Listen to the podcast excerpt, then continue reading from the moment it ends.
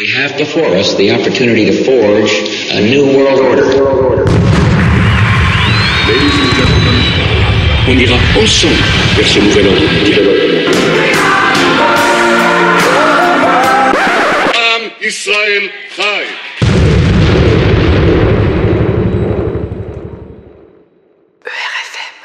Bonjour à toutes et à tous et bienvenue à euh, cette 13e édition de Chronique de la paix universelle, une euh, émission de géopolitique présentée par euh, Geroyd Ockelman et moi-même, Youssef Indy. Bonjour Geroyd. Bonjour Youssef. Nous sommes aujourd'hui, nous enregistrons aujourd'hui le dimanche 26 janvier euh, 2020. Alors, au sommaire de cette émission, Geroyd, nous allons analyser euh, les tensions irano-américaines euh, et tout particulièrement l'assassinat euh, du général Qassem Soleimani et l'arrière-fond de cet assassinat. On va faire un, décryptage en bonne et due forme. Et ensuite, en deuxième partie, Geroyd, qu'est-ce qu'on va aborder? On va parler de, l'Amérique latine et en particulier la Bolivie, la crise bolivienne. Et euh, je vais expliquer les, les séries d'articles que j'ai consacrés à ce sujet. Qu'on peut retrouver où, ces- cette série d'articles? Sont sur, euh, ben, la première partie est sur égalité et réconciliation français. Les, les autres sont sur Jeune Nation Mhm. et sur mon site internet garolecoleman.org. Donc, euh, vous pouvez. euh, et aussi le blog de Moira Forest. Donc, on, va, on va essayer de, contextualiser tout ça tout à l'heure. Très bien. Pour débuter cette émission, j'aimerais faire une, une petite mise au point. Et une mise au point s'impose parce que après l'assassinat euh, du général Qassem Soleimani, on a vu fuser un certain nombre de euh, thèses, de théories euh, sur, sur cet assassinat et les motivations de cet assassinat et les coulisses de cet assassinat. J'ai été sollicité par un certain nombre de, personnes qui, suivent mes travaux et m'ont demandé euh, hum, si, je partageais euh, les avis des uns, euh, des uns et des autres. Alors, il y a en, gros, euh, pour être direct, c'est Alexis Cossette de Radio Québec que je ne connaissais pas, je ne connaissais que, que de nom. Et j'ai écouté son émission, une de ses émissions, à la suite du, de l'assassinat euh, du général Qassem Soleimani.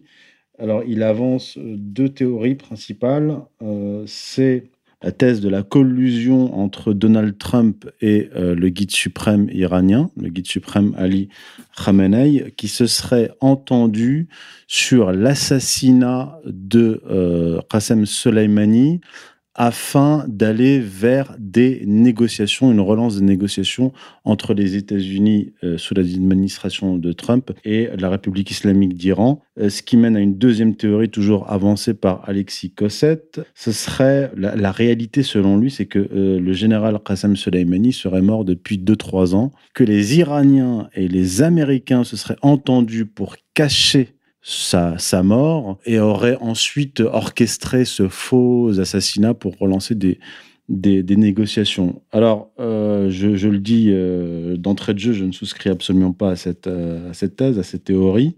J'ai écrit, là, ce qu'on va aborder, ce sujet, je vais l'aborder tel que je l'ai exposé dans un article qui s'appelle Tension irano-américaine, analyse et décryptage sur euh, le site de strategica.fr. Vous pouvez retrouver cet article détaillé. Bon, je, vais euh, l'exposer en partie hein, ici, euh, différents aspects de cet assassinat. Et, mais vous pouvez retrouver cet article sur strategica.fr détaillé de 15 pages et 34 notes de bas de page. Maintenant, ça nous amène à une deuxième mise au point. C'est le lancinant débat en, euh, concernant euh, Donald Trump et son sionisme ou son antisionisme. Disons que les analystes euh, ou pseudo-analystes ou groupes euh, sur Internet se divisent en deux camps. Ceux qui avancent que Donald Trump est un euh, antisioniste radical qui ferait semblant d'être sioniste, et les autres qui avancent que Donald Trump est un euh, ultra-sioniste, euh, entouré de sionistes, et que euh, son amour euh, il a un profond amour envers l'État d'Israël et que sa politique est tournée en direction des intérêts d'Israël.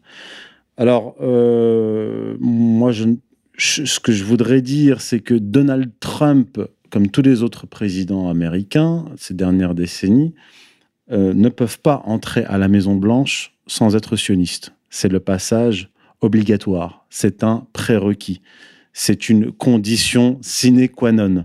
Donc la question ne se pose même pas de savoir si Donald Trump, Bill Clinton ou Barack Obama sont, sionistes. Et euh, c'est un passage obligatoire. Tous les présidents, presque, sont passés devant le lobby pro-israélien AIPAC pour faire allégeance à, euh, à Israël. Maintenant, je ne prétends pas être dans la tête de Donald Trump. Ce que nous, ce que nous faisons, c'est de l'analyse géopolitique. Donc, il y a une méthode euh, à suivre. Et moi, je m'en tiens aux faits, aux faits établis, au recoupement des, euh, sources. Et si vous voulez avoir une, idée de la géopolitique de Donald Trump depuis son arrivée au pouvoir, je vous invite, en tout cas mon point de vue, hein, je vous invite à lire Chronique du sionisme aux éditions Contre-Culture paru en novembre 2019 qui, qui retrace la, géopolitique, euh, la politique euh, du sionisme international entre 2015 et fin 2019. Et dans, ce, dans ces chroniques, vous retrouverez une analyse détaillée depuis l'arrivée de Trump euh, à la Maison-Blanche jusqu'à fin 2019 concernant sa géopolitique et son rapport à Israël et au lobby pro-israélien. We have before us the opportunity to forge for ourselves and for future generations a new world order.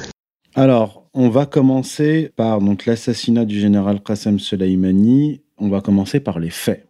Quels sont les faits?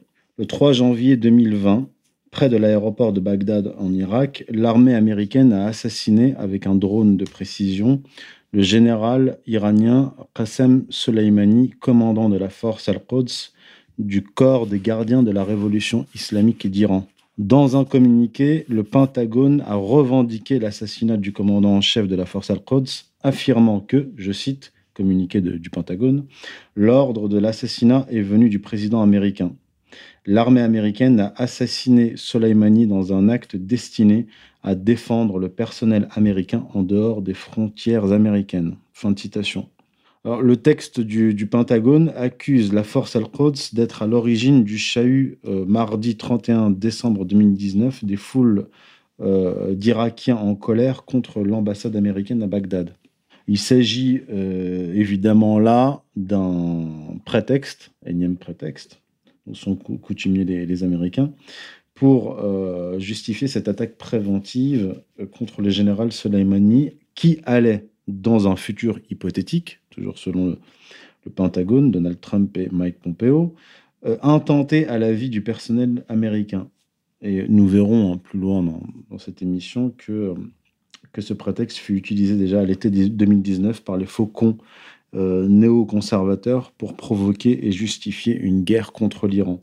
Alors, le général Soleimani, comme l'explique le grand reporter Georges Malbruno, était à la tête de l'unité d'élite la force Al-Quds, qui était une sorte, euh, lui, hein, le général Soleimani, une sorte de chef d'état-major bis, mais aussi l'alter ego du ministre euh, des Affaires étrangères. Donc, ça, c'est pour répondre à la thèse avancée par euh, Alexis Cossette, qui nous disait que, comme Baghdadi et Oussama Ben Laden, la mort du général Soleimani avait été cachée pendant plusieurs années. On ne peut pas mettre sur un pied d'égalité euh, le, un pseudo-chef de groupe euh, terroriste et euh, un général d'une armée régulière, d'une puissance régionale. D'autant plus que le général Soleimani, comme l'explique Georges Malbruno, était considéré comme, enfin, il avait le statut et l'influence et le pouvoir d'un chef d'état-major. c'est pas, bien sûr, pas il, qui. A, il, a, joué un rôle en l'Iran euh, jusqu'à sa mort. Et elle était connue, euh, c'était pas quelqu'un considéré euh, disparu. Hein. Voilà, et c'était pas, c'était pas un, une marionnette qu'on agitait sur Al Jazeera. Tout à fait. ben Laden et Baghdadi sont des, sont des atouts de renseignement militaire américain, ont toujours été. Je pense qu'on ne peut pas mettre le dos sur la même. D'autant plus que le général Soleimani a donné une interview récente où il commentait l'actualité. Vous voyez, c'est comme si on disait Gareux de Coleman est mort depuis deux ans alors que vous faites des émissions euh, régulièrement et que vous écrivez des articles. Euh, je continue le grand reporter, donc Georges Malbruno, dans un article du 4 janvier 2020, euh, fait également état des pertes causées à l'armée américaine par euh, les milices, les milices irakiennes contrôlées par la force al-Quds. Je cite Georges Malbruno. C'était notamment le cas de l'Irak où les États-Unis et l'Iran se livrent une guerre par procuration, une guerre déjà ancienne. Entre 2006 et 2010, 600 soldats américains, selon le Pentagone, sont morts en Irak dans des attaques sophistiquées perpétrées par des milices irakiennes pro-iraniennes. Barack Obama avait décidé de ne pas frapper l'Iran en représailles. Les tensions ont grimpé en Irak après le retrait américain l'an dernier de l'accord nucléaire et des attaques de milices contre les installations pétrolières saoudiennes, mais surtout après le harcèlement par ces mêmes milices des bases irakiennes où sont stationnés des soldats américains. Et ce, jusqu'à la mort d'un contractant américain par l'une de ces milices, Kataib Hezbollah, il y a une semaine, donc une semaine avant d'avoir écrit son article, euh, c'est-à-dire une semaine avant le 4 janvier 2020. Le Rubicon était alors franchi. Les représailles américaines contre les, des camps du Kataib Hezbollah, euh, qui firent 25 morts, ont entraîné mardi euh, donc euh, en janvier 2020, une tentative de prise d'assaut de l'ambassade américaine à Bagdad. Sentant monter la réédition traumatisante du scénario iranien de 1979, Donald Trump s'est alors laissé convaincre par ses collaborateurs, nous verrons lesquels, qui lui conseillaient d'éliminer Qassem Soleimani. Un pari pourtant extrêmement risqué, comme l'a souligné l'ancien vice-président Joe Biden, pour qui Donald Trump a jeté un bâton de dynamite sur une poudrière. Et euh, par la suite, donc après l'assassinat du général Qasem Soleimani, le Pentagone a approuvé l'envoi de 3000 soldats en renfort au, Moyen, Moyen-Orient à titre préventif.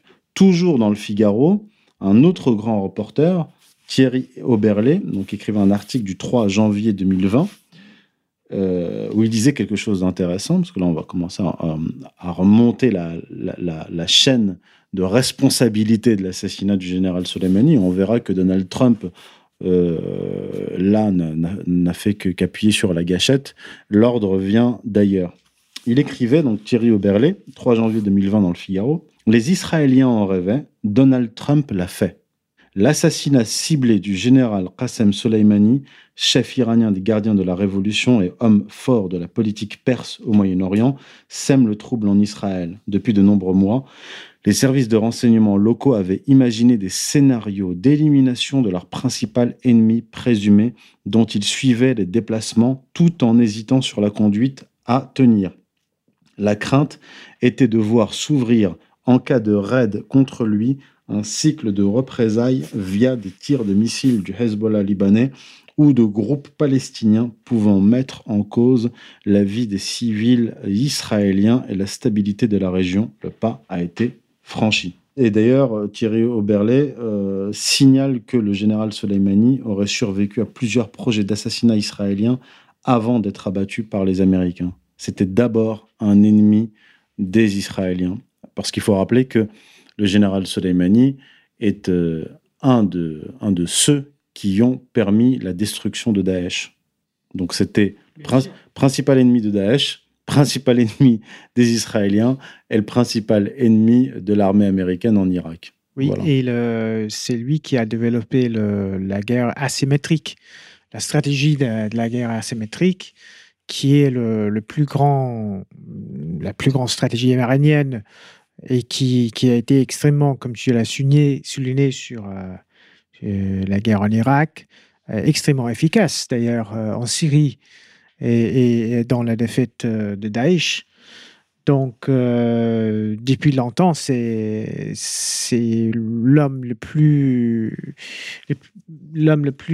détesté par, Tel Aviv. Là, il n'y a, pas de question. On ira ensemble vers ce nouvel ordre mondial. Et personne, je dis bien, personne ne pourra s'y opposer. Alors maintenant, on va rentrer un petit peu dans, le détail. comment le général Soleimani a été assassiné et par quels moyens? Et qui était à, la manœuvre? Alors, euh, une enquête de la, chaîne américaine NBC News a révélé que l'assassinat du général Soleimani était une opération conjointe de la CIA et des services euh, israéliens qui avaient des informateurs à Damas et à Bagdad.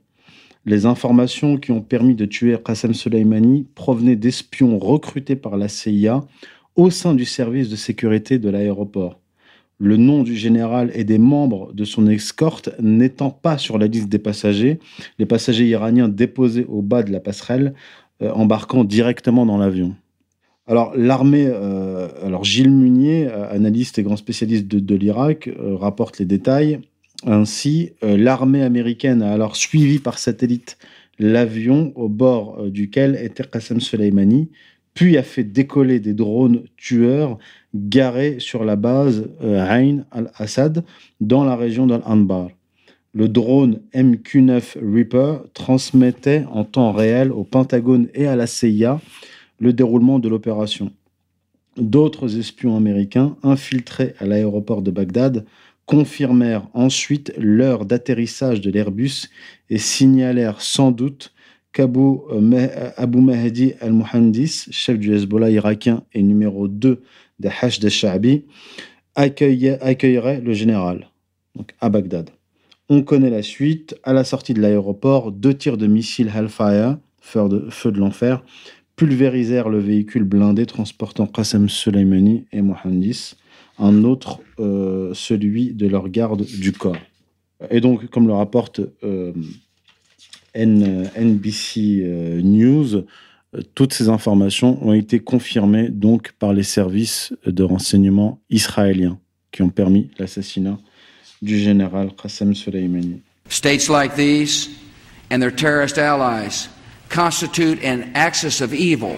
Alors, d'après le, le, New York Times, le Premier ministre Benjamin Netanyahu était probablement le seul allié des États-Unis au courant de l'assassinat ayant parlé au préalable avec le secrétaire d'État américain Mike Pompeo. Je rappelle que Mike Pompeo est un évangéliste sioniste fanatique, hein, qui a comparé d'ailleurs euh, Donald Trump à Esther, euh, Esther de la Bible euh, hébraïque à Victor Lieberman, ancien ministre de la Défense de l'État hébreu et chef du parti politique Yisrael Beitenu, qui veut dire Israël, notre maison, a déclaré euh, que l'information rapportée par le New York Times était basée sur des sources israéliennes, merci pour la précision, ce qui, selon lui, était un mauvais jugement.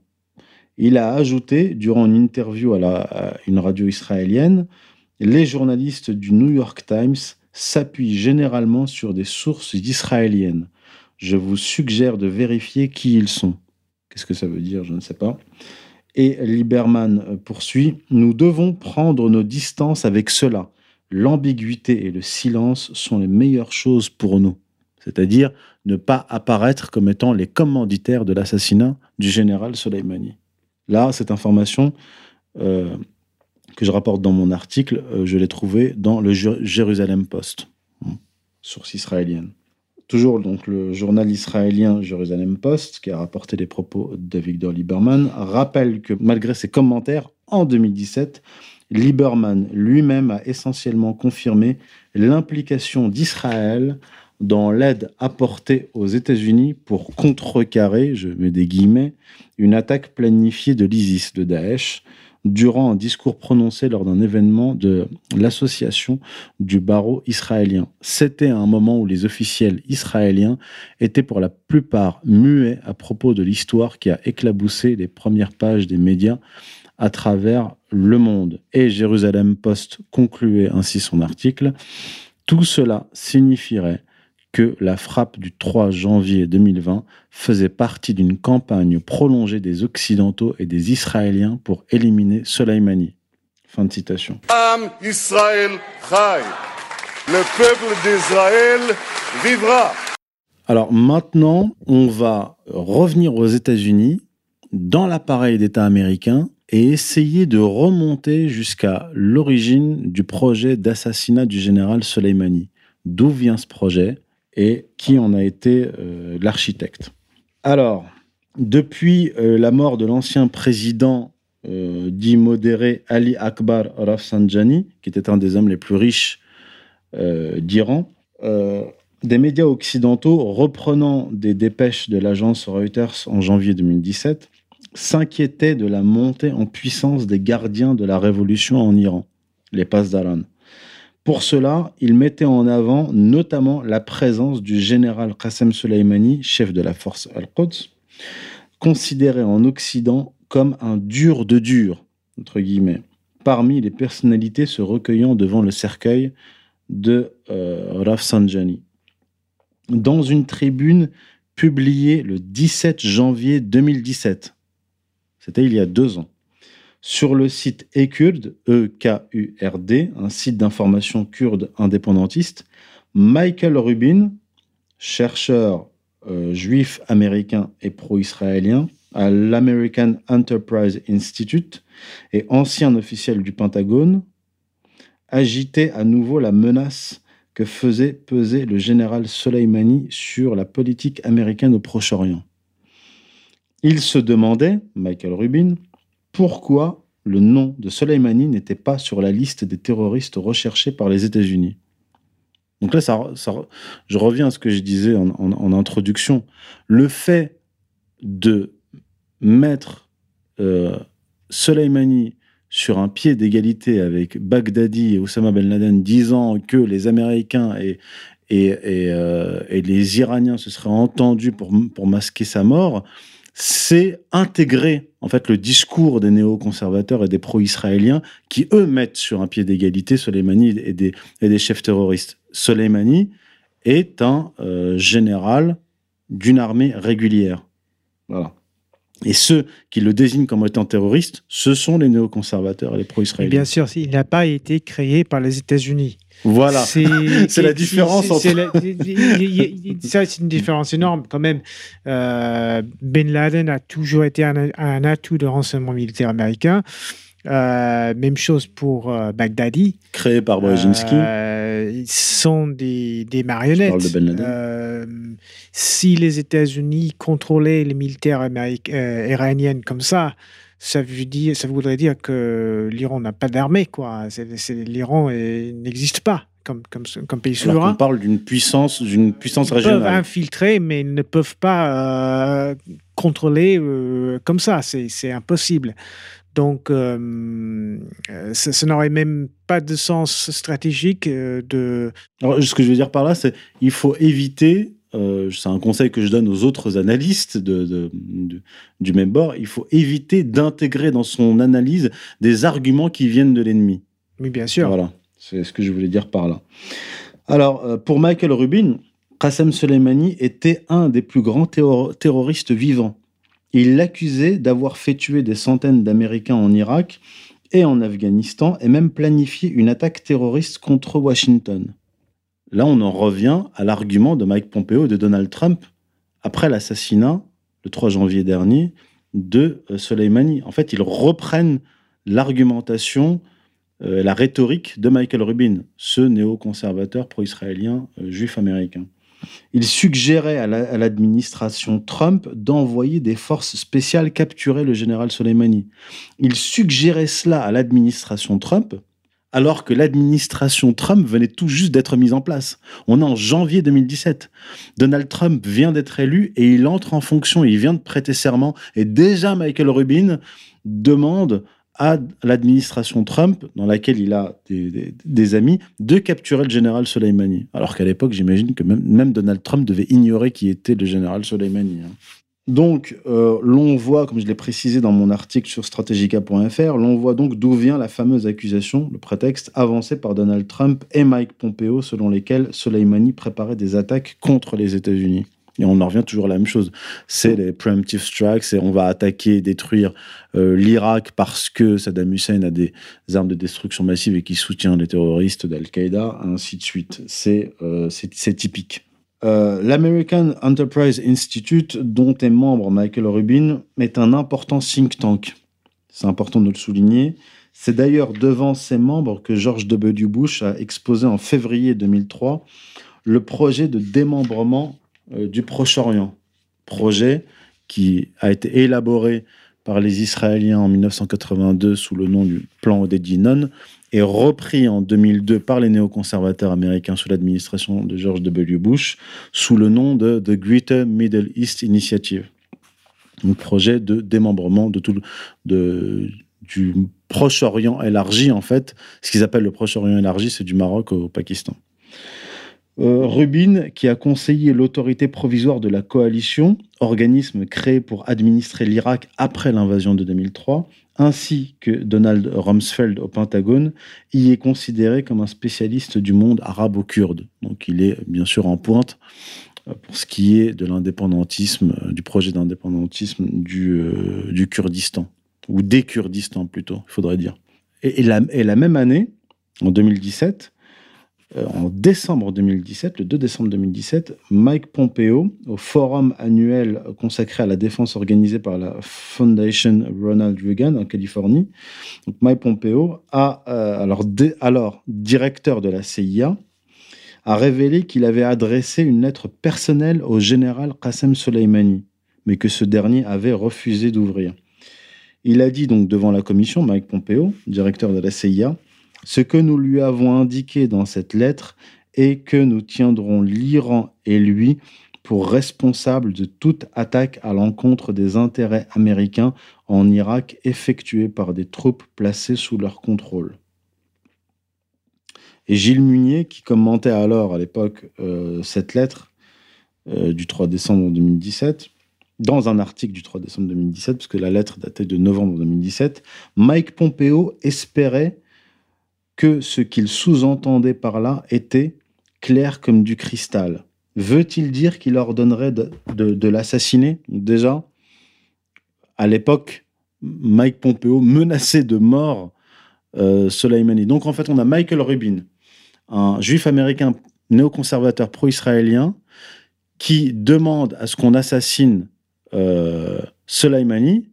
Et la même année, en décembre 2017, le directeur de la CIA, Mike Pompeo, qui lui-même est un évangéliste sioniste fanatique, envoie une menace de mort au général Soleimani. Et finalement, ce même Mike Pompeo qui devient secrétaire d'État, donc l'équivalent de ministre des Affaires étrangères, sous Donald Trump, a été d'ailleurs, je crois, un des premiers à, s'être exprimé euh, sur l'assassinat de, Soleimani, disant que Soleimani préparait des attaques contre, contre les États-Unis. Euh, le directeur de la CIA, donc euh, Mike Pompeo, visait tout particulièrement les unités de mobilisation populaire Hashd-e-Sha'bi, considérées comme étant sous la coupe de la brigade Al-Quds, dont plusieurs chefs euh, réclament le départ des troupes américaines d'Irak et menacent de les attaquer si le Pentagone ne les rappelle pas. Donc effectivement, ces milices sont sous le contrôle des forces Al-Quds et c'était euh, Soleimani qui donnait les ordres euh, directement. Donc c'était un peu une guerre par, euh, par proxy. C'est un peu la méthode employée par les États-Unis depuis des années et des décennies, c'est-à-dire créer des groupes terroristes et les utiliser comme proxy contre des États qu'ils veulent détruire. Et là, c'est un peu, c'est un peu une stratégie en miroir adoptée par les Iraniens en Irak. Même si on peut imaginer, rêver d'un Jérusalem devenant capitale de la planète euh, et qui sera un jour unifié autour d'un gouvernement mondial. C'est un joli lieu pour un gouvernement mondial. Alors, pour comprendre le sens de cet assassinat du général Soleimani, il faut euh, revenir à la précédente provocation américaine, plutôt américano-israélienne, euh, contre l'Iran pour déclencher une guerre contre l'Iran. Je, reviens en, en, juin 2019. Alors, vous pouvez retrouver toutes ces, euh, ces, analyses dans Chronique du sionisme, où j'avais écrit trois, trois textes euh, d'analyse qui s'appellent euh, Les États-Unis, la Russie et Israël sur l'échiquier géopolitique, où j'analysais plus en profondeur l'épisode des, pétroliers. C'était le jeudi 13 juin 2019, quand deux pétroliers, le front Altaïr et le Cocula Courageous, respectivement sous pavillon des îles Marshall et du Panama, ont été attaqués en mer d'Oman, près du détroit d'Ormuz. 44 membres d'équipage ont été repêchés par des secouristes iraniens, puis débarqués dans un port de la République islamique d'Iran, selon l'agence de presse officielle IRNA. Les États-Unis ont immédiatement attribué la responsabilité de l'incident à l'Iran, qui a rejeté ces accusations en les qualifiant de non fondées. La Navy états-unienne a publié le jeudi 13 juin 2019, le jour même de l'incident, une vidéo très floue où, selon les responsables américains, on peut voir un équipage iranien retirer après coup une mine Limpet. C'est une mine marine posée sur une cible avec des aimants qui était posée sur la coque mais n'a pas explosé. De son côté, l'Iran a assuré que son équipage était là pour porter secours aux pétroliers. Le vendredi 14 juin 2019, un officiel américain a, affirmé sur CNN que l'Iran a tiré un missile sol-air visant un drone américain qu'il a manqué quelques heures avant l'attaque contre les pétroliers. L'officiel américain a précisé que le drone américain MQ-9 Reaper aurait identifié des navires iraniens approchant des pétroliers sans euh, toutefois indiquer si le drone avait repéré les navires en train de mener l'attaque. Le porte-parole du ministère iranien des Affaires étrangères, Abbas Moussavi, avait répondu que ces accusations sont alarmantes et d'ajouter ces attaques contre les pétroliers arrangent bien les officiels américains. Dans la séquence précédant l'incident des pétroliers, les faucons pro-israéliens américains préparaient le terrain et tentaient déjà de justifier une éventuelle guerre contre l'Iran. Un des prétextes avancés était que Téhéran était sur le point de lancer une attaque contre les intérêts américains dans le Golfe. Encore la même chose, le même prétexte qui vient des mêmes sources. Le même prétexte donc qui a justifié l'assassinat de Qassem Soleimani. Une information, entre guillemets information, transmise au conseiller à la sécurité nationale des États-Unis John Bolton, limogé depuis par Donald Trump, par le Mossad lors d'une rencontre à la Maison-Blanche entre Bolton et le conseiller à la sécurité nationale israélien Meir Ben Shabbat. Un officiel israélien avait déclaré à propos de cette menace iranienne, entre guillemets, ce qu'essayent de faire les Iraniens et comment ils planifient de le faire n'est pas encore clair pour nous. Mais il est clair pour nous que la température iranienne augmente et qu'elle résulte de la campagne de pression américaine contre eux et ils envisagent des représailles contre les intérêts américains dans le Golfe. Fin de citation.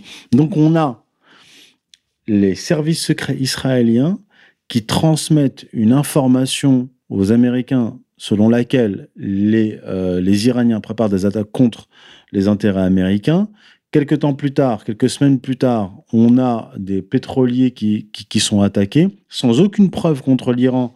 Les Américains nous affirment que ce sont les, Iraniens, et là, ils s'apprêtaient évidemment à, euh, à attaquer l'Iran. Maintenant, la question c'est quelle a été l'attitude de Donald Trump lors de cette provocation et quelle a été l'attitude de Donald Trump à la suite de l'assassinat du général Soleimani? Alors, lors donc de cette euh, crise irano-américaine, en juin 2019, après l'histoire des pétroliers, euh, les Américains ont envoyé un drone qui a survolé l'espace aérien iranien. Ce, drone américain a été alors abattu par les Iraniens.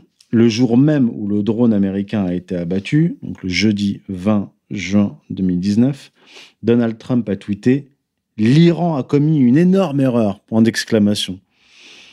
Puis, il a soufflé le chaud et le froid, comme d'habitude, déclarant d'abord qu'il n'excluait pas une réponse américaine au drone abattu. Vous verrez, a-t-il lancé à l'époque, l'année dernière, avant d'évoquer l'hypothèse d'une erreur humaine, car selon lui, selon le président américain, quelqu'un de lâche et stupide en Iran porte la responsabilité d'avoir abattu le drone. Il a ainsi évité de mettre en accusation les dirigeants iraniens, alors que les dirigeants iraniens ne lui ont rien demandé. Suivant donc toujours sa tactique, ce que j'appelle un pas en avant vers la guerre et deux pas en arrière pour l'éviter, le président Trump a initialement donné son approbation à une attaque militaire contre l'Iran. On est en juin 2019. Avant de revenir en arrière dans la nuit du jeudi au vendredi 21 juin 2019. D'après le New York Times, jusqu'à 19h le jeudi 20 juin 2019, les militaires et diplomates américains s'attendaient à une frappe après d'intenses discussions et débats à la Maison-Blanche parmi les membres de la sécurité nationale et des leaders du Congrès. Les officiels américains ont fait savoir au New York Times que le président a initialement approuvé des attaques contre une poignée de cibles iraniennes comme des radars et des batteries de missiles. Les avions étaient dans les airs et les navires en position, mais aucun missile n'avait été lancé quand l'ordre d'abandonner l'attaque fut donné. Le vendredi 21 juin 2019, les officiels iraniens ont informé Reuters que Téhéran a reçu un message de la part du président américain Donald Trump via Oman, avertissant qu'une attaque américaine sur l'Iran était imminente. Un des officiels iraniens, sous couvert d'anonymat, a révélé à Reuters le contenu du message. Dans ce message, dit-il, Trump a dit qu'il était opposé à toute guerre contre l'Iran et qu'il voulait discuter avec Téhéran de plusieurs questions. Il a donné un court délai pour avoir notre réponse, mais la réponse immédiate de l'Iran est qu'il revenait au guide suprême, l'ayatollah Ali Khamenei, de décider de cela. Le deuxième officiel iranien qui s'est exprimé a déclaré Nous avons été clairs, le guide suprême est opposé à toute discussion, mais le message qui sera transmis est que la décision lui reviendra. Toutefois, nous avons dit à l'officiel Omani que toute attaque contre l'Iran aura des conséquences régionales et internationales.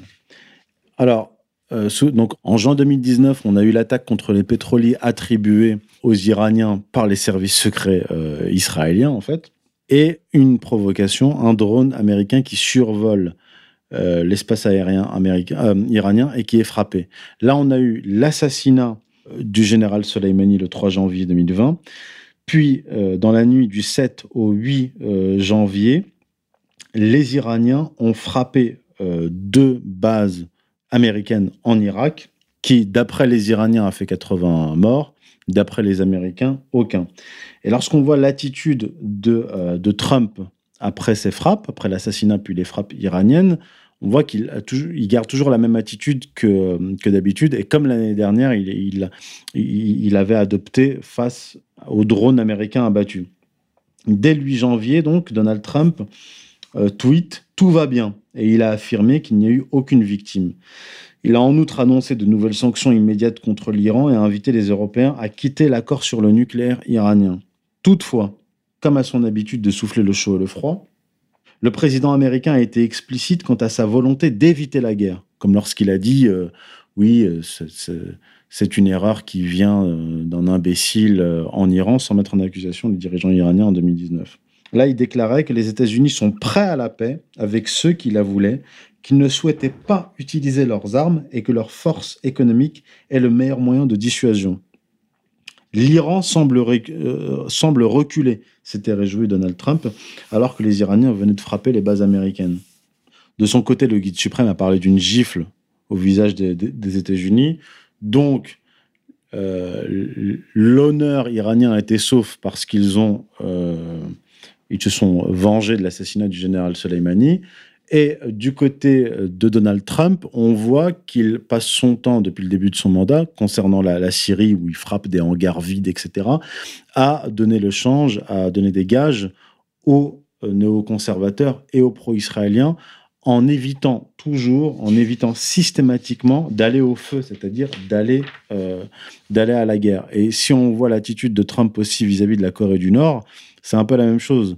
Il a menacé euh, Kim Jong-un, il l'a insulté, puis il lui a envoyé des messages amicaux, puis il est allé à la négociation et il a toujours en fait évité d'aller directement à la guerre. Donc pour répondre à la question Trump est-il sioniste ou pas, moi ce que je dis c'est qu'il faut euh, étudier les faits et simplement les faits non pas euh, les embrassades de, Netanyahou et de Donald Trump, non pas de savoir euh, si sa fille est mariée à un tel ou un, tel, ou s'il a serré la main à un juif sioniste. C'est le président des États-Unis, donc il est à la tête d'une puissance mondiale qui est en partie sous contrôle du lobby pro-israélien. Voilà. Donc il faut s'arrêter, étudier les faits et rien que les faits. Oui, et je pense, euh, j'ajouterais que moi, je préfère le terme judaïsme politique parce que ça, englobe plus que le sionisme et l'antisionisme.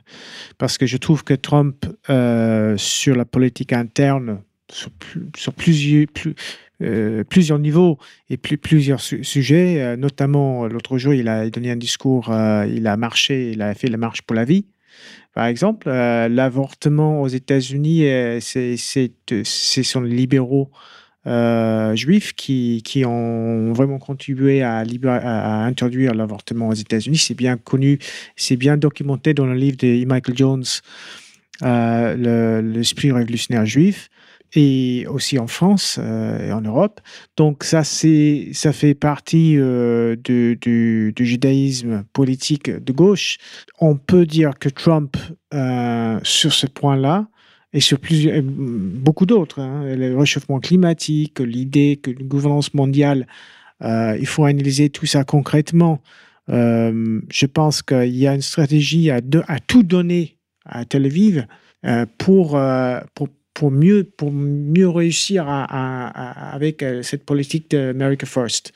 Euh, c'est contradictoire, mais faut, faut, faut, aller, euh, faut aller vers Tel Aviv, il faut aller vers Jérusalem, il faut essayer de tout donner et aussi euh, faire des guerres sans faire des guerres. Ce qu'il a essayé de faire avec Soleimani, c'est, il a frappé l'Iran et puis l'Iran a frappé les États-Unis sans, sans faire trop de. Bon, sans tuer des soldats. Parce qu'ils avaient, s'ils avaient tué des soldats, euh, je pense que les, États-Unis auraient été obligés euh, contre-attaquer encore. Euh, Trump aurait, eu une énorme pression. Donc, comme ça, il a pu arrêter le processus encore. Mais ça ne m'étonnerait pas de voir encore plus des, des, des attentats qui, qui, comme ça et des, des, des, des, des attaques et des contre-attaques cette année-là. Là, là, on a eu, euh, j'ai vu l'in- l'information passer ce matin, il y a eu des, des roquettes qui ont été tirées en direction de l'ambassade des États-Unis à Bagdad. C'est tout chaud, hein, ça date de ce matin. hein. Oui, oui. Alors, je, je ne vais pas aller plus loin sur le cas Soleimani. Je renvoie les auditeurs à mon article complet sur, euh, sur cette question qui s'appelle euh, Crise irano-américaine, analyse et décryptage sur strategica.fr, où j'aborde d'autres aspects encore que je n'ai pas le temps euh, de développer ici. Alors, euh, Geroyd, à toi la main. Oui, par rapport à ce que tu as dit là, je pense qu'il faut dire aussi que hum, les États-Unis n'ont pas le moyen de faire la guerre contre l'Iran, de la guerre ouverte, complète, euh, comme ils ont fait en, Irak. Et ils n'ont ils- ils pas non plus, euh, ce n'est plus possible de, de, de, de créer un, un- un récit de guerre comme ils ont fait en, en- en Irak. C'était euh, le lobby juif qui a poussé pour la guerre en Irak. Les guerres en Irak, c'était pas pour le pétrole. Alors, ça, et, et ça, c'est prouvé, documenté par Stephen Walt et Jen Mersheimer dans son- leur sûr. livre Le lobby pro-israélien et la politique étrangère américaine. Oui, et dans le livre de James Patras aussi, il documente bien que comment les, les Israéliens ont poussé pour la guerre. Ça faisait partie de leur stratégie en Moyen-Orient de détruire euh, tous les, États arabes. Et, aussi, euh, je pense, de créer euh, parce qu'il ne faut pas oublier qu'il y avait des chiites, ce qu'on appelait chiites Khan, les, chiites pro-américains qui ont été utilisés, instrumentalisés pour la destruction de l'Irak. Parce que ce que les Américains voulaient faire en Irak, c'était de promouvoir Sistani, de prendre contrôle de, de schisme irakien et de créer euh, ce qu'ils appellent en Iran euh, schisme MI5, MI, MI6 ou schisme CIA. CIA. Euh, à l'époque, euh, les Américains instrumentalisaient les chiites pour, parce qu'en en fait, ce qu'ils disaient aux chiites à l'époque, c'était que si on renverse Saddam Hussein, vous allez avoir le pays parce que vous êtes majoritaire, vous, êtes, vous étiez opprimé par Saddam Hussein, etc. Donc, ils ont essayé de créer un contre-chiisme en Irak euh, avec Sistani. Ça n'a pas marché. Ils n'ont pas, à mon avis, réussi tout à fait à, faire ça. Et euh, maintenant, le pays est sous l'influence iranienne. C'est un, un fait accompli. Euh, maintenant, le résultat de leur politique en, Irak, c'est que c'est échoué et que maintenant il y a le retrait. Euh, effectivement, ils doivent re- retirer euh, leur présence là-bas. On a vu les, manifestations, c'est énorme. Donc, chaque chose qu'ils font, ça, il la il y a un riposte encore plus euh, puissant. Donc, en fait, ils renforcent l'Iran parce que, je le dis depuis longtemps, la politique Trump renforce l'Iran. On a vu comment maintenant il y a une alliance militaire pour la première fois navale entre la Russie, l'Iran et, et la- et la Chine. Euh, il y a aussi les il y a eu des Japonais. manœuvres conjointes, effectivement. D'ailleurs, je crois que quelques jours avant l'assassinat du général Qassem Soleimani, il y a eu des manœuvres militaires conjointes entre la Russie, la Chine et Oui, l'Iran. oui, oui. Et, et- et les Japonais euh, sont de plus en plus impliqués dans la région. On a vu euh, pendant cet incident-là que tu as mentionné, euh, bah, il y avait eu la- la- l'attaque contre le bateau euh, ja- japonais. Le Japon, le- la stratégie américaine a toujours été d'utiliser le Japon contre la Chine. Et, et- et, euh, le Japon fait partie vraiment d'un. Si on écoute les analyses du directeur de Stratfor, euh, George Friedman, il a dit que pour les États-Unis comme puissance navale mondiale, il y a deux pays clés dans le monde qui sont problématiques. C'est l'émergence de la Turquie et le Japon. Parce que la Turquie contrôle bien évidemment la mer Noire, c'est une, euh, une énorme ambition pour la Méditerranée. Et qu'on voit maintenant, comme la Turquie euh, est en train de faire son truc et, et- et ne coûte plus les États-Unis et, et en conflit effectivement aussi avec les États-Unis. Et puis tu as le Japon qui s'impose de plus en plus dans les régions, euh, qui investit en, qui est en concurrence avec la Chine, mais qui ne donne pas forcément, qui donne pas l'impression de, de vou- vouloir faire la guerre euh, contre la Chine ou euh, faire le sale les- si, je m'exprime correctement, de- des États-Unis dans la région. Donc on a vu que comme les Japonais maintenant sont de plus en plus euh, présents dans la région, et si les États-Unis, euh, s'ils font la guerre, euh, tous leurs alliés vont, vont tomber. Au- au- aussi Corée du Sud, ils n'ont pas envie. Donc je pense que là, ce que Trump fait, l'effet de la politique, politique de Trump, c'est de renforcer euh, la Russie, la Chine et, l'Iran et, en fait euh, la- l'alliance eu- eurasiatique. On voit comment les Européens, même maintenant, euh, Macron a dit récemment qu'il fallait tourner vers l'Est. Bon, il y a cette, reconnaissance que l'atlanticisme est fini. Et bon, c'est ce que, voulait faire Trump aussi. Il, a- dit ouvertement qu'il voulait la, la puissance américaine. À mon avis, la puissance américaine dans la vision de Trump, c'est plutôt l'Amérique nord et sud.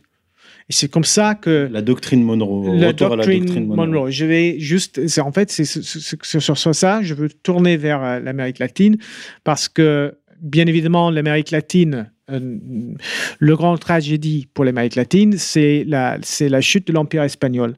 Euh, pendant l'Empire espagnol, euh, les indigènes étaient bien traités, mais ils étaient aussi abusés, il y avait des abus. Mais en général, c'est- c'est c'est le- les Espagnols qui ont créé les, les, euh, les, les, lois sur les droits humains. C'était l'université de, de Salamanca au XVIe siècle.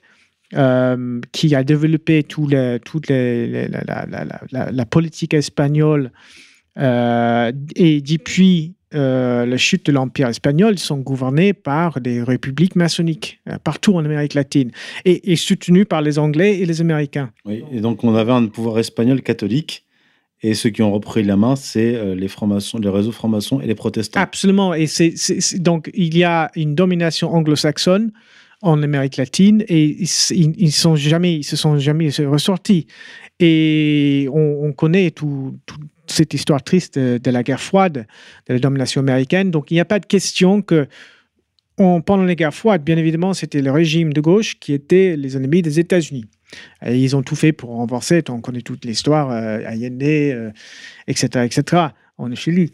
Mais ce qui, ce que je dis dans l'article que j'ai, bon, la, la série d'articles que j'ai écrit sur, que j'ai con- consacré à, à la Bolivie, qui s'appelle euh, Le cartel narco-socialiste Morales, le pape et le chaos en, en Bolivie. Qu'on peut retrouver où cet article-là le premier partie, c'est sur euh, égalité et réconciliation. Ils sont, la série est publiée sur euh, Jeune Nation Yvon Benedetti. Et bon, j'en ai déjà publié 300 assez détaillés. Euh, c'est, déjà un dossier. C'est un dossier plutôt. Euh, c'est, pratiquement un livre. Euh, En fait, quand, j'ai commencé à pister un peu sur Morales, euh, l'ancien leader de, de, de Bol- de Bolivie qui était dé- déchoué récemment, j'ai trouvé beaucoup, beaucoup de choses qui m'ont, vraiment étonné.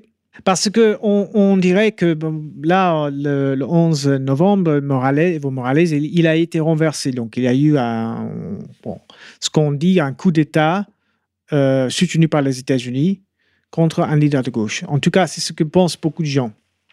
Euh, quand il y a un coup d'État ou un changement de régime en Amérique latine, les États-Unis sont toujours impliqués. Toujours. Parce que les, les États- les- les États-Unis contrôlent l'Amérique latine. Donc, euh, on ne peut pas dire que les États-Unis n'étaient pas impliqués. Mais la question, euh, les, États-Unis, c'est compliqué. Euh, le, gouvernement américain est compliqué parce que tu as énormément de départements, des services de renseignement, etc., etc. Et, et ce qui est, ce que j'essaye de, de- d'analyser ici, en fait, c'est, le, le monde derrière les institutions officielles, comme par exemple Council on Foreign Relations. Euh, le, le- les ONG puissants, mais pas du tout connus, qui gèrent les États-Unis et qui sont liés à d'autres ONG et think tanks aux États-Unis et qui ciblent la politique, surtout de gauche. Parce que on- nous connaissons le rôle des, institutions, par exemple, comme National Endowment for Democracy, qui travaille, qui est, qui une organisation de fonds pour le CIA, qui forme des militants de changement de régime un peu par- partout dans le monde. Ça, c'est connu, c'est bien documenté, ils sont actifs un peu partout. Mais là, ce qui n'est pas connu, c'est que Evo Morales a été mis en place par des ONG américains, financés par Rockefeller et Soros. Et ça, je donne les preuves dans l'article. Euh, pourquoi? Morales a-t-il été mis en place par euh, ces ONG Tout simplement parce que c'est un mondialiste, c'est un altermondialiste. Euh, si, tu, si tu regardes la, politique de, Morales depuis le début, c'est quelqu'un qui représente euh, l'indigénisme, l'idée que les indigènes euh, représentent euh, le- que c'est un peuple opprimé. euh, donc, euh, il y a toute, toute cette promotion des minorités. Et le j'appelle ça indigénisme, c'est-à-dire euh, les indigènes sont, sont, sont, sont des, peuples qui, qui sont euh, complètement euh, opprimés. Que là, il y a une tentative de, faire, surtout par Soros, parce que Soros, il est, il est derrière beaucoup des, des ONG qui, qui soutiennent Morales, de, créer, de créer de, d'encourager les, les, guerres les comme aux États-Unis. Donc, il y a ça, mais surtout, comme il, euh, la politique de Morales est anticatholique. Donc, quand on parle de l'Église catholique aujourd'hui, bien sûr, euh, le pape François est anticatholique aussi. Donc, on sait que nous n'avons plus de pape catholique depuis longtemps. On a un pape, on a un anti-pape, euh, je dirais, euh, mais qui est aussi un allié de ces leaders de gauche en Amérique latine. Ce n'est pas- ce n'est-.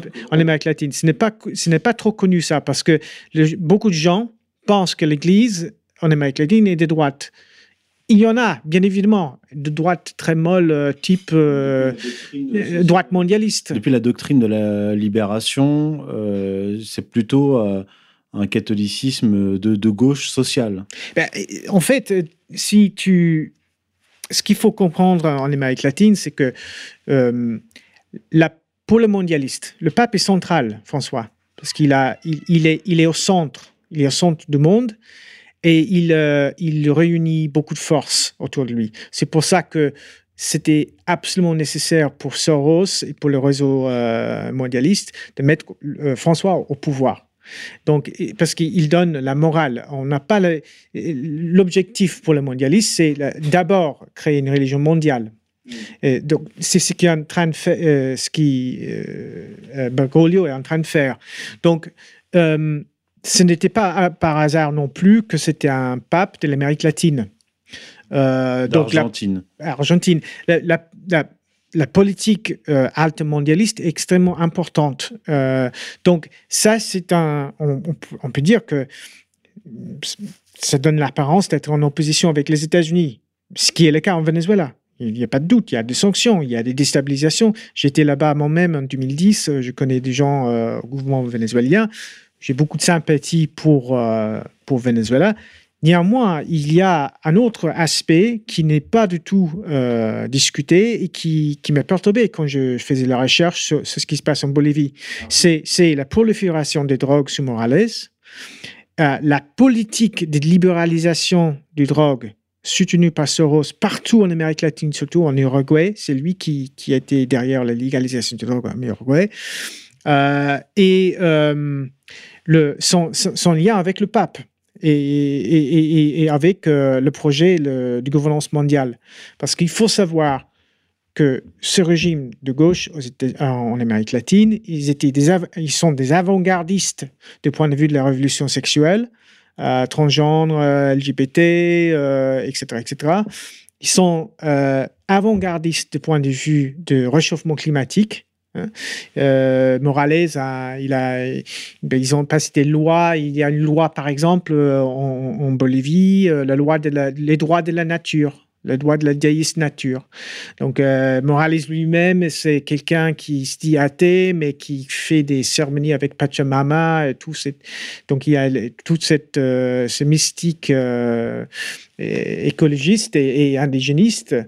Et tout ça, ça, ça, fait partie exactement de la politique de François. Une hein? précision, quand tu, quand. Tu, quand tu dis indigéniste, tu veux dire par là que euh, Morales a été mis au pouvoir par les globalistes euh, sorosiens, c'est-à-dire globalistes et, et euh, mais aussi dans ce globalisme il y a une un projet de dissolution de, des mœurs. Il aurait été mis en place pour mener une politique que tu appelles indigéniste, c'est-à-dire la minorité contre la majorité. Oui, c'est ça. La majorité là-bas, ce sont des mestizos. Hein, ce sont des gens, euh, des, races euh, mixtes, euh, etc. la politique espagnole de l'Empire espagnol, c'était d'encourager les mixités. c'était c'était une politique tout à fait antiraciste. Hein, ce n'est pas trop, ce n'est pas connu tout ça parce oui, que c'est l'égalitarisme catholique qui a été importé là-bas. Oui, bien par, sûr, euh... par, par, par l'empire espagnol. Mais le, le, le, la politique de Rockefeller en Amérique latine, c'est de promouvoir euh, l'athéisme, promouvoir le matérialisme. Et, et, pour faire ça, il faut, il faut, faut la gauche, parce que la droite ne peut pas le faire. La droite a besoin toujours d'un catholicisme cynique euh, et hypocrite, hein, type euh, Fillon, type euh, un mondialisme de droite.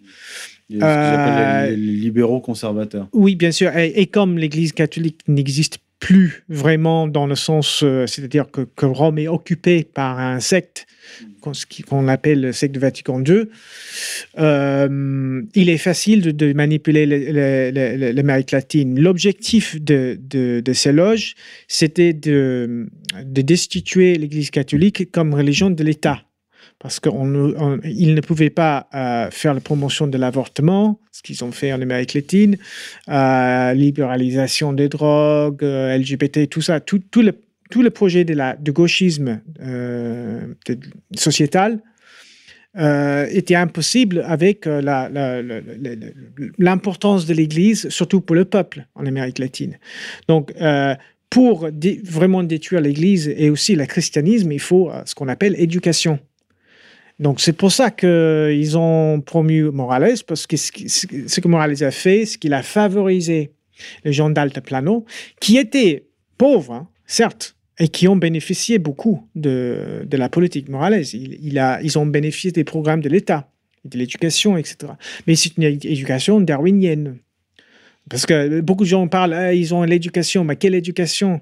Je me demande aujourd'hui euh, quelle éducation nous avons en Europe. Euh, les, no, no, nos enfants sortent de l'école pratiquement euh, stupides. Hein, c'est une réalité. Donc, quand on, ah, j'appelle pas ça éducation pour moi.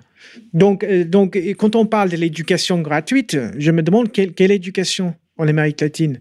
Par rapport à Morales, on va te dire, d'accord, si ce sont les réseaux mondialistes qui l'ont mis en place, qui est-ce qui l'a fait tomber? Qui est-ce qui l'a destitué?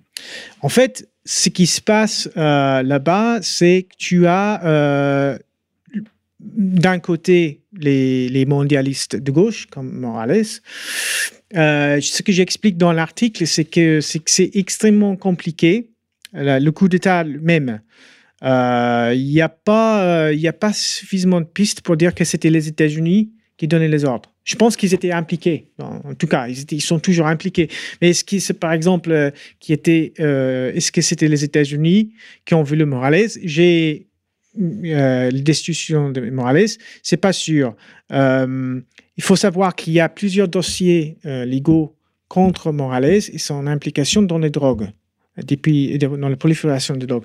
Parce que il a été, ce que j'explique dans l'article, il est lié à, à ce trafic de drogue. Il y a des livres qui ont été publiés en Amérique latine contre lui. Il n'a jamais porté plainte pour diffamation. Ce sont des journalistes très sérieux. Euh, et ça, c'est bien connu euh, qu'il a, qu'il, qu'il- a en fait lui-même, euh, parce que ce qu'il faut co- comprendre, c'est que la gauche aux États-Unis, c'est, libéral, ce sont des libéraux. Donc ils sont pour l'utilisation des drogues, légalisation des drogues. Et euh, dans les années 80, euh, il y avait quand même une guerre de drogue. Il y avait beaucoup, il y avait des, les, les, euh, les cartels. des- D'ailleurs, la, la CIA été impliquée. oui, bien sûr. Bien, ben, les CIA, les plus grands trafiquants de drogue au Mhm. monde. Mais si tu écoutes les agents de DEA, de, de Drug Enforcement Agency, et les CIA, il y a toujours conflit. hein. Il y a toujours des, des- il y a toujours, euh, euh, je sais pas combien de- d'agents DIA. euh, J'ai entendu dire que chaque fois quand ils étaient en train d'arrêter quelqu'un euh, pour les drogues, les CIA bloquaient le dossier. Donc, euh, depuis des années, c'était comme ça. Il y, avait, il y a des gens dans les DIA. Et aussi, les DIA, ils trafiquent des drogues eux-mêmes parfois. hein. Mais parce que le problème, c'est que le drogue, c'est tellement énorme que dès que tu touches, euh, dès que quelqu'un rencontre les drogues, c'est des millions et des millions et des millions et des millions. Donc, c'est tellement. euh, ça corrompt très vite les, agents. Et, c'est comme ça que. C'est pour ça que c'est pratiquement impossible de, de l'arrêter. Mais pendant les guerres des drogues des années 80, euh, ils faisaient euh, quand même un peu de progrès. Euh, ils, ont, changé les routes parce qu'il y avait les cartels de Medellín en, Colombie. Les Américains ont plutôt, ils ont arrêté les cartels de Medellín en Colombie qui étaient contrôlés par Pa- Pablo Escobar. Mais ça n'a rien donné vraiment. Mais ce qui était intéressant, c'est que en Bolivie, ils étaient en train quand même de convertir euh, il y avait un programme en place, je parle euh, avant Morales, il y avait un programme en place qui, faisait la promotion d'agriculture alternative. Donc, euh, en fait, ils étaient en train de... Il y avait un programme modeste, hein, mais c'était peut-être pas trop efficace. Mais c'est à un moment-là que tu trouves des ONG américains liés à toute l'infrastructure gauchiste américaine, par exemple le Indian Information Network, et, des organisations comme ça qui, euh, qui font la promotion de, Morales comme grand leader euh, des syndicats euh, de, dans, en, Boli- en Bolivie. Et c'est par exemple euh, l'ONG que j'ai mentionné là, Indian Information Network, c'est contre, en fait c'est dirigé par une femme qui s'appelle Catherine Lebedour. Lebedour est membre de Bolivia Working Group, une branche du bureau de Washington sur l'Amérique latine, euh, un think tank américain en affaires étrangères qui a été financé par la fondation Ford, Open Society Foundation, Atlantic Philanthropies, euh, la fondation Heinrich Böll, euh, le Kellogg Foundation, Oxfam États-Unis et bien d'autres euh, fondations libérales. C'est le réseau de pouvoir impérial derrière euh, les, beaucoup de leaders de gauche en Amérique latine. Juan González, par exemple, il est au comité de WOLA, il est vice- vice-président et associé au groupe Cohen. Le groupe Cohen, euh, c'est une firme de conseil aux affaires étrangères. Ça s'écrit comment, Cohen? Euh, je ne sais pas, c'est un nom que je Non, mais connais je suis pas. sérieux en plus. le groupe Cohen, euh, une, une firme de conseil aux affaires avec euh, 71 bureaux dans 30 pays à travers le monde, a été mis en place par l'ancien conseiller de la défense américain William Cohen en 2001 pour aider les multinationales à s'étendre à l'étranger. Euh, là, tu trouves euh, les employés principaux sont, euh, des gens comme euh, James Mattis, ancien secrétaire à la défense et commandant, le commandant central des États-Unis, Mark Grossman, ancien secrétaire d'État aux, affaires et- politiques, Joseph Ralston, ancien général de l'US Air Force, commandant suprême de forces alliées de l'OTAN. Là, ce que je dé- décris, c'est un réseau des ONG et euh, très très puissant. Euh, par exemple, dans, les, dans, la, dans la médiatisation de, de, de, Morales comme grand chef d'État de gauche et anti-américain, tu as des institutions comme the Council on Hemispheric Affairs, COA. C'est dirigé par Larry Burns, il est, est encore mort, est, est, il a été, euh, il est mort maintenant. Larry Burns, par exemple, c'est quelqu'un inconnu, mais c'était quelqu'un extrêmement puissant euh, dans, dans la fabrication de gauchisme euh, aux États-Unis.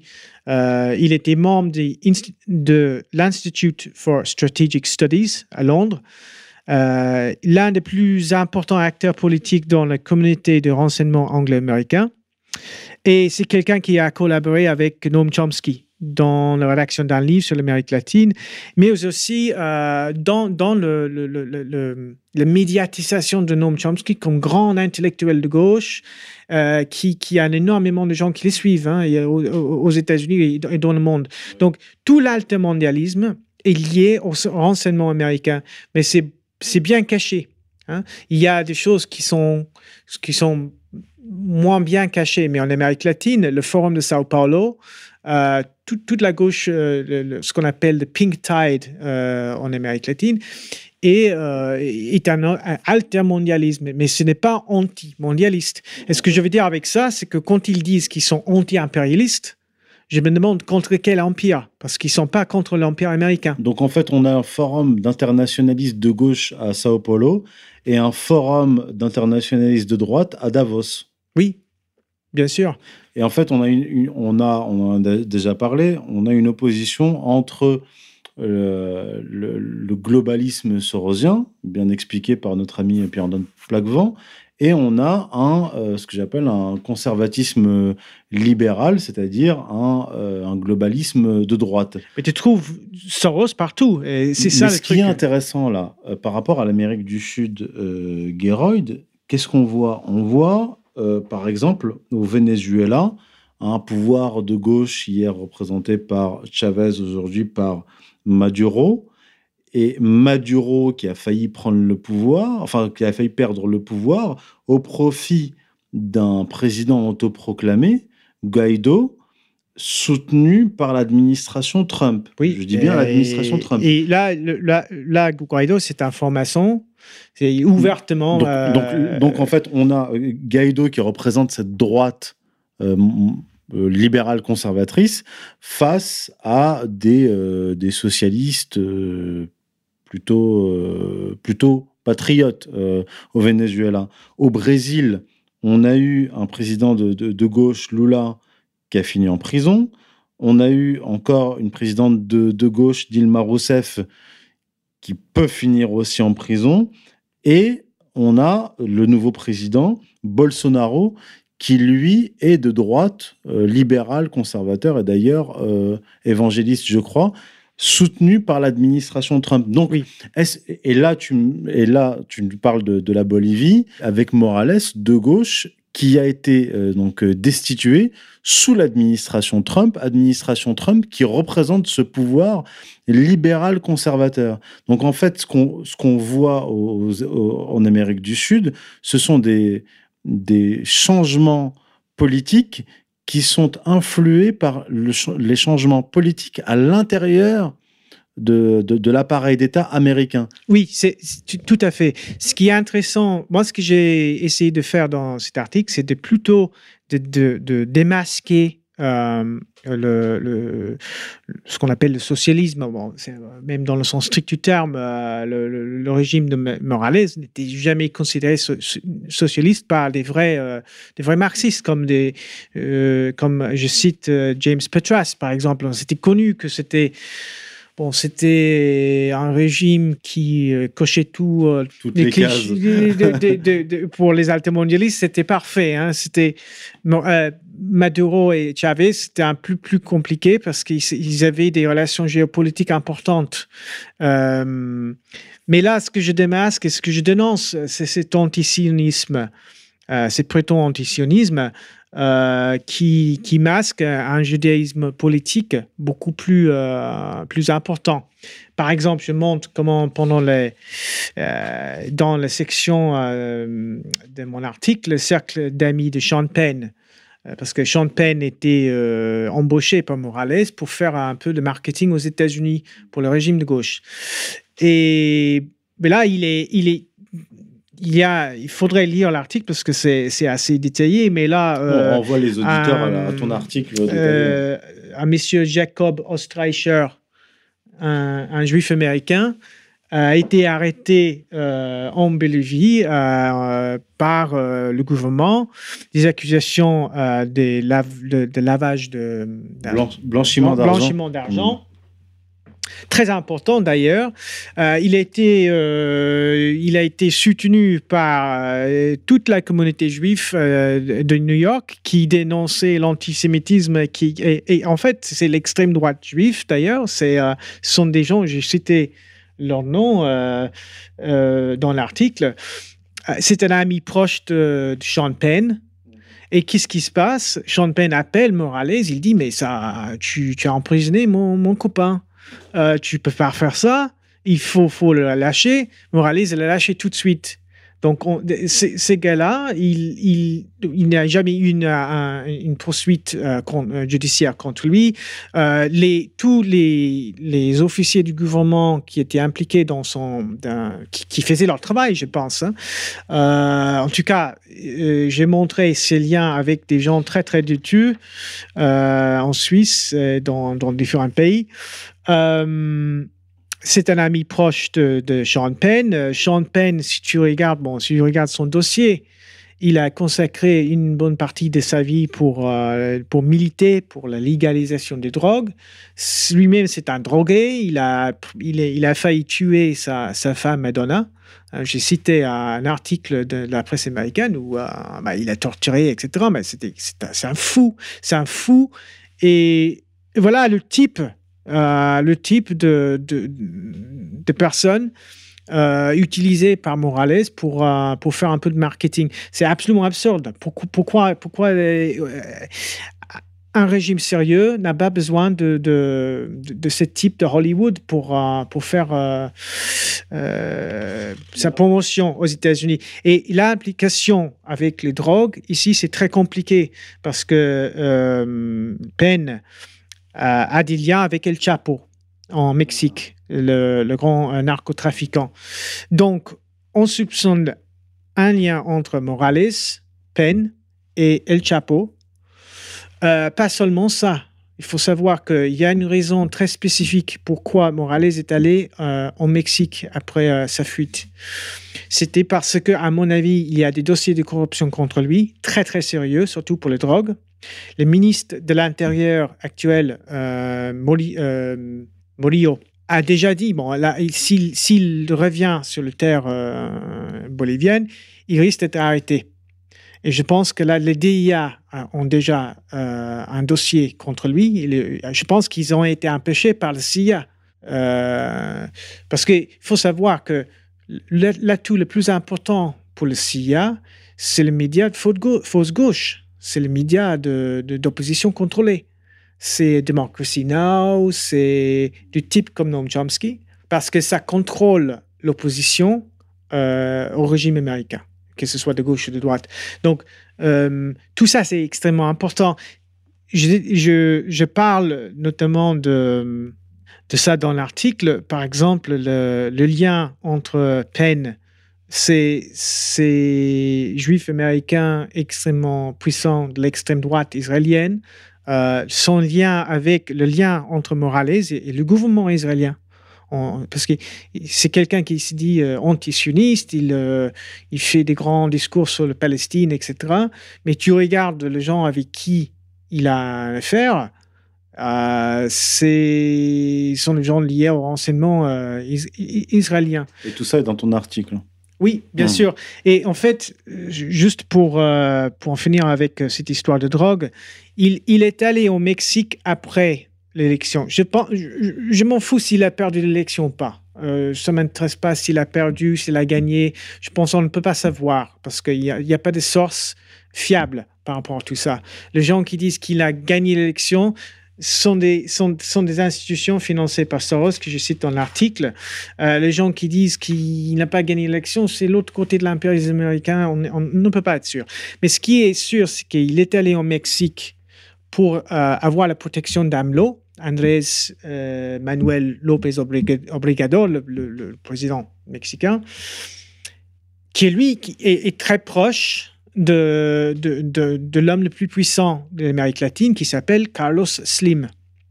Carlos Slim, euh, c'est, il est considéré numéro 2 du monde, l'homme le plus riche. Il y, a, des gens qui disent qu'il est le plus riche du monde, il y a des gens qui disent qu'il est numéro 2. Il est soit numéro 1 ou 2. Et Carlos Slim, c'est un grand ennemi de Trump. Il est, euh, il, a, il est propriétaire d'une grande partie de New York Times actuellement. Trump a dit lui-même que Carlos Slim était euh, l'un de ses ennemis principaux. Slim est lié avec les Clinton, la fondation Clinton. Il est lié à... Et ce qui est intéressant sur lui, c'est que depuis longtemps, il n'était pas connu. C'est depuis peut-être 2007, 2008 qu'on entend le mot euh, Carlos Slim. Son vrai nom, c'est Carlos Salem. Il est libanais euh, d'origine, euh, mais il a changé son nom à Slim. Je ne sais pas pourquoi d'ailleurs. En tout cas, Slim, euh, pourquoi je parle de Slim? Il faut savoir que Morales, il, a fui au Mexique. Donc, il a été hébergé en Mexique par le régime de ce qu'on appelle AMLO, Andrés Manuel López Obrador. Ce régime, on sait que le Mexique est un État narco, un narco-État. Hein, c'est- complètement contrôlé par les cartels. hein, et ça a toujours été comme ça. Dans les années 80, le régime peut-être le plus criminel de l'histoire de l'Amérique latine, à mon avis, qui a complètement, complètement euh, appauvri euh, le peuple en Mexique, c'était le régime de, euh, de Salinas Gortari. Le régime de Salinas, c'était un régime euh, qui, bah, une kleptocratie hein, totale. hein. Euh, Salinas, il a, il a dû quitter le pays. Il y avait des scandales, des meurtres, etc. C'est bien connu. Donc, toute la politique anti-néolibérale est censée être un- une politique pour en finir avec ça, pour en finir avec les cartels, les politiciens de droite néolibéraux, la corruption, les drogues. Mais qu'est-ce qui se passe au Mexique? Qui est l'homme le plus puissant? C'est Carlos Slim. Un journaliste euh, mexicain a consacré huit ans à faire la première biographie de cet homme, parce que personne ne le savait, même au Mexique, qui, était cet homme-là, qui, est maintenant l'homme le plus riche du monde. Et il a dit, et ça c'était aussi admis par la presse vénézuélienne, Telesur, que Carlos Slim, en fait, sa fortune, c'est Salinas. C'est un, ce qu'on appelle un frontman pour Salinas. Ça veut dire quoi? Ça veut dire que Salinas gouverne le Mexique à travers AMLO.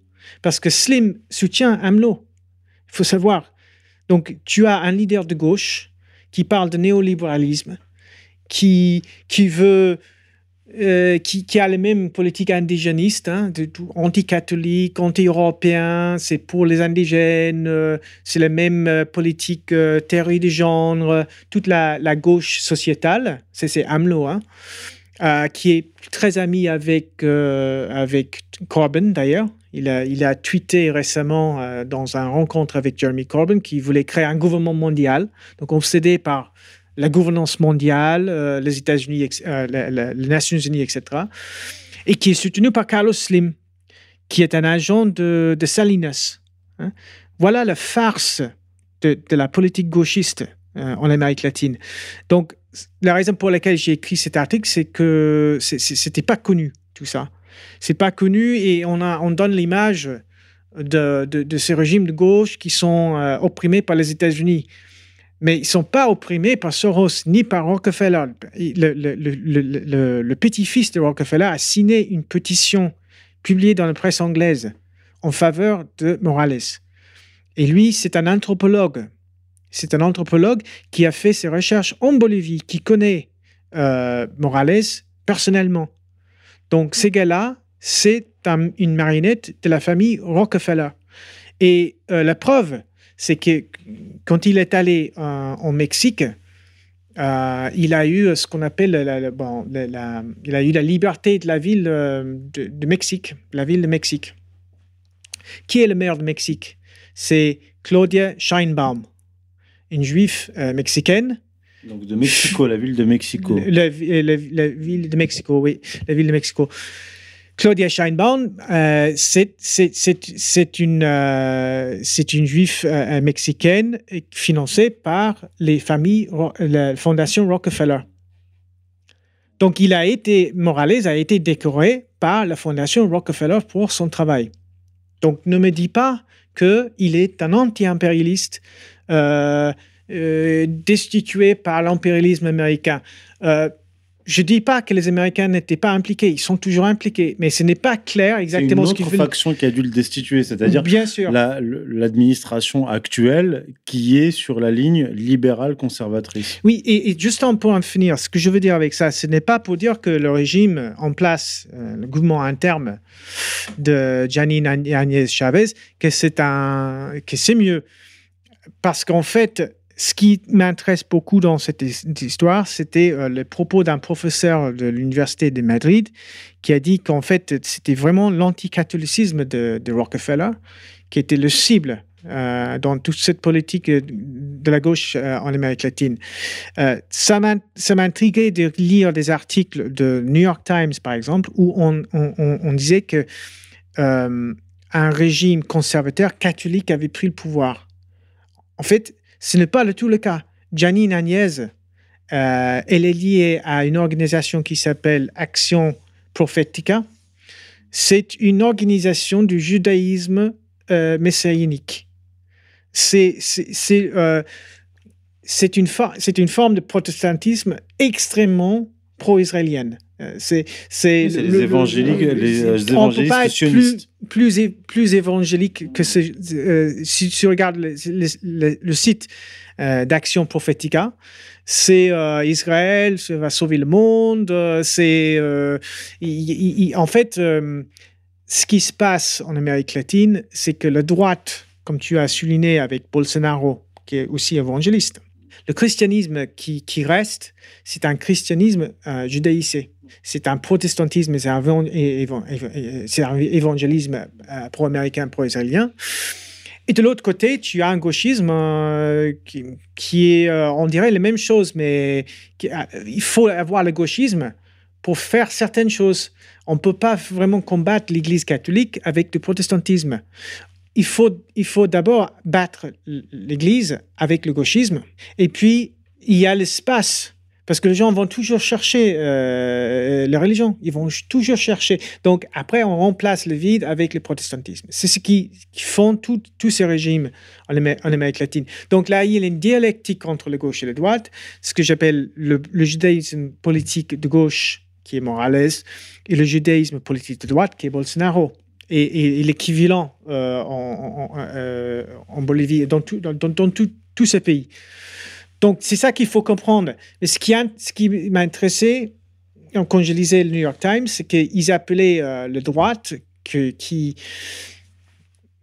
appelaient le droite catholique. Euh, les catholiques ne se comportent pas comme ça. Par exemple, après le coup, euh, les, putschistes, ils ont pris le contrôle du, palais euh, de Morales. Euh, ben, ils sont allés avec des Bibles évangéliques. C'était pas la Bible catholique. Normalement, ce que les catholiques auraient fait, c'est ils auraient mis, euh, je sais pas, un statut de la Vierge Marie ou quelque chose comme ça. C'est pas cette politique du Bible, c'est du protestantisme. Donc, euh, mais c'est un peu comme le wahhabisme. Qu'est-ce qui fait le protestantisme dans, dans l'image du christianisme dans le monde? Ben, C'est discrédite. Ça, ça donne une très mauvaise image. On voit euh, un, type euh, de l'extrême droite, un voyou de l'extrême droite, euh, un culte Euh, Bolsonaro est un peu comme ça, même s'il est peut-être pas trop religieux, mais il est lié. à ses, ses, fils portent les t-shirts de Mossad. Euh, c'est une, un peu une caricature. Donc, l'évangélisme discrédite le christianisme. Donc pour les gens de gauche, ils vont, ils vont, voir ça, ils vont dire c'est ridicule, ce qui est vrai. Mais ce qu'ils aiment, ce que le New York Times aime faire, c'est dire que ça c'est le, catholicisme. Et, en fait, c'est comme euh, il y a un attentat à Paris, on va dire que c'est ça l'islam. C'est exactement la même mécanique de, discréditer toute forme de résistance au mondialisme. Et je reviens à ce que tu as dit récemment. Je pense que c'est pour rejoindre nos deux analyses.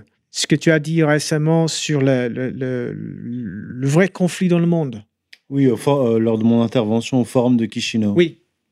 Et, et, et c'est exactement ce que je constate. C'est le, le conflit entre, moi j'appellerais ça la, la loi naturelle et la loi artificielle, euh, ou la tradition et le, libéralisme. Parce qu'on ne peut pas combattre le mondialisme avec un libéralisme. Et ce que, ce le problème avec la gauche, c'est que c'est un libéralisme.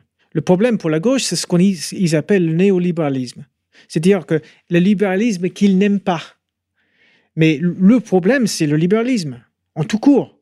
C'est pas une différente forme de libéralisme.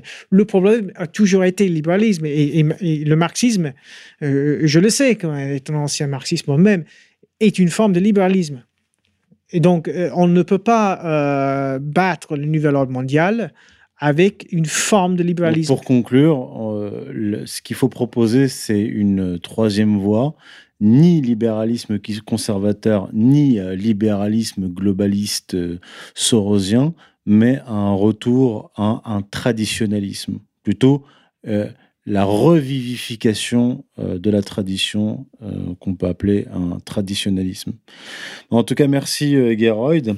Ce fut très intéressant. J'espère que ça, vous a autant intéressé que nous, que nous-mêmes, et le technicien qui est là, silencieux mais efficace, qu'on remercie. Et euh, je vous dis euh, à très bientôt, portez-vous bien. Mais avant cela, n'oubliez pas d'aller euh, consulter le site de Garo de Coleman. Euh, mais c'est un peu, un peu difficile. Autrement, ce que j'ai ajouté au site, c'est euh, gocnews.com. gocnews.com. Donc, ça devrait être live euh, demain ou après.